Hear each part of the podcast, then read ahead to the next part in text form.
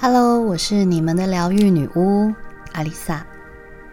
心理学家阿德勒曾说，所有的烦恼都源自人际关系，与父母之间的原生家庭关系、伴侣关系、职场关系、亲子关系与交友关系。人之所以有这么多的烦恼，都是因为在这些关系中打了结。有人会问。我的烦恼是因为我没钱啊，这不是人际关系。不，有时候我们觉得自己没有钱，并不是因为你吃不饱穿不暖，是因为跟别人比较之后，你被激起了一些本来没有的欲望。看着别人总是在旅行，买了房，买了车，吃大餐，你会想着，如果我也可以就好了。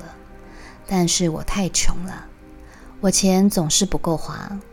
总归最原始的原因，就是因为比较。这就是因为人际关系下所产生的匮乏感。如果没有人可以比较，你甚至会觉得其实自己什么都不缺了。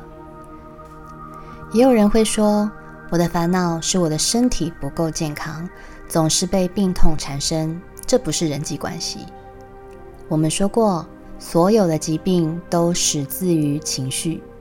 这些在我们前面几集提到过的七脉轮中就有提到，因为情绪的压抑，因为受了创伤的心没有得到疗愈，又或是没有归属感、安全感，甚至感觉自己不被爱，这些都会影响到身体功能的运作。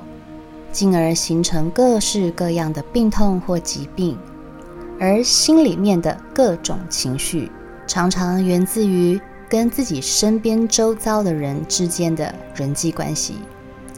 小时候总觉得一群朋友出门玩超拉风，当时的我们内在没有力量，也不懂什么是内在力量，误以为朋友多，自己也会因此而强大。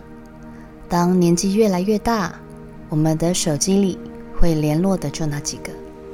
有时候想旅行还找不到适合的旅伴，想吃个饭聊聊天，谁还在加班？谁今天不想出门？手机划了划，也没有其他人选了。算了，干脆一个人去吃饭好了。但我今天想要吃某某餐厅的意大利面，一个人进去。会不会有点奇怪？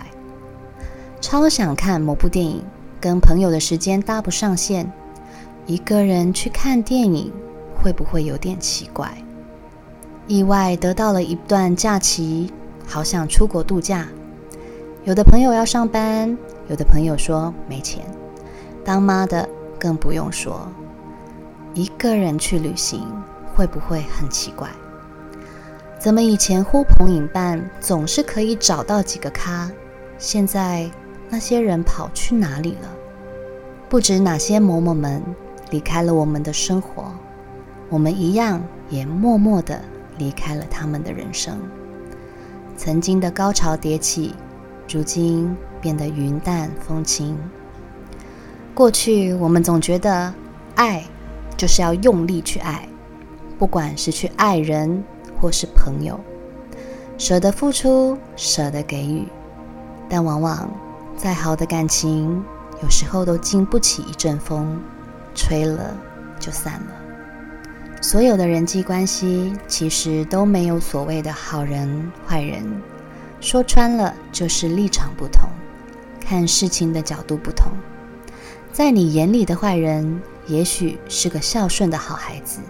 也许是孩子眼中的好爸爸，在你眼里的好人；也许回到家之后对家人冷若冰霜；也许欺善怕恶，对你好，对你殷勤，不过是因为你还有可以利用的地方。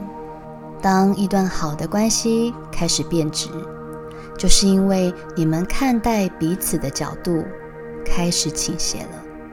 这时候，他在你眼里。尽是缺点，你在他眼里也变得不堪。当我开始接触身心灵的时候，我上了很多心灵方面、心灵疗愈课程，接触了塔罗牌与一些西方的仪式祭典。有一些以前很好的玩伴，就会开始觉得我变得怪怪的，学一些奇怪的巫术，说一些奇怪的话，因为他们从来没有接触过身心灵，所以当他们听到阿育吠陀、七脉轮、家族排列之类的。都觉得那些好像是什么邪教，甚至还有人说，印度神童阿南德都在倡导奇怪的宗教。哎，我说什么宗教？他说阿育吠陀啊。抱歉，我真的不小心笑了出来。慢慢的，我们就渐行渐远了。但这种状况并不是因为争吵，而是彼此心境上的差距。他们觉得这些仪式与冥想很怪力乱神，我也觉得聊天的时候开始没有话题聊，好像永远只能聊花钱、聊八卦、聊一些我已经没有兴趣的东西。坐在一起吃饭都觉得时间变得好慢。当然，我不是说自己特别高尚，我想要表达的是，时间、环境与心境。会帮你把人际关系圈重新组合排列，这些不是你自己可以做决定的，它就是自然而然会发生。其实会有这么多人际困扰，是因为每个人都来自于不同的家庭环境文化，你想要的对方不一定想要，你表达情绪的方法和对方也不一样，每个人有自己的立场。我们无法勉强别人接受我们设定的那一套，即便是再好再久的朋友都一样。当有一方勉强配合，或是另一方产生质疑，感情就会变质，相处起来也会不再像以前一样轻松自在，对彼此都是种负担。年纪越大，并不是朋友越少。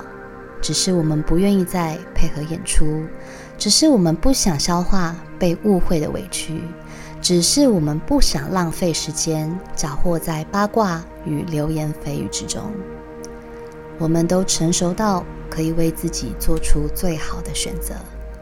毕竟经历了一些年轻的挫折后，会发现最该讨好的还是你自己。我也相信出现在我们生命里。曾经占有一席之地的朋友们，不管是好结局收场，还是坏结局离散，都是来协助我们成长的队友。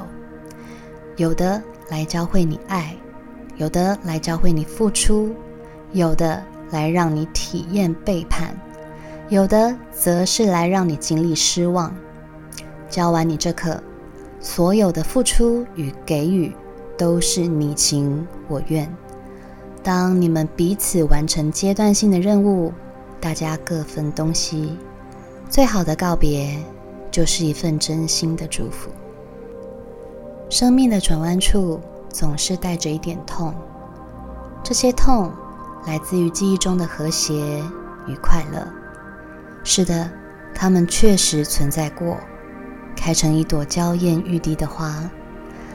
但花开花谢终有时，就让它落入尘土，成为灌溉生命的养分，然后再继续期待下一朵花的绽放。